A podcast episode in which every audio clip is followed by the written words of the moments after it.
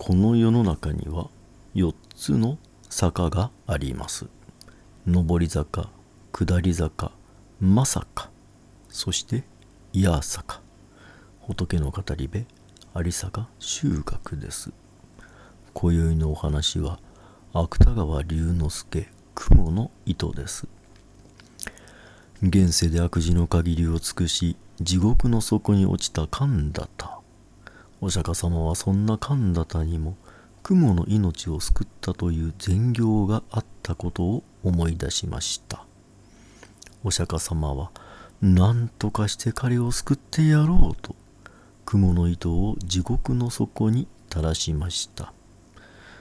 絶望の淵にいた神田田はお釈迦様の垂らした雲の糸に気づき必死によじ登りました。途中ふと気がつき下を見ると彼と同じようにして地獄の罪人がか細い雲の糸に群がりアリの行列のようによじ登っていました。その様子を見た神田田は「こら罪人どもこの雲の糸は俺のものだぞ。お前たちは一体誰に聞いて登ってきた。降りろ降りろ。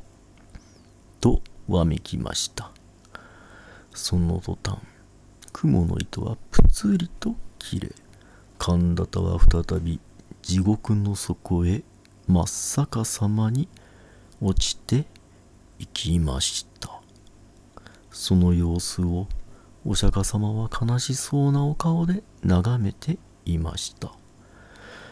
たとえいくらお金に困っているからとて人の道に外れた生き方をすると必ず地獄に落ちる。良い行いをすれば良い結果が訪れ。悪い行いをすれば必ず悪い結果がやってくるのがこの世の真理なのだ。せっかく人間としてこの世に生まれてきたのだから最後まで人として生ききらなければもったいないであろう。という仏様の願いがこのお話の中には込められています。やはり仏の力をもってしても地獄に落ちた者は救いがたいのか。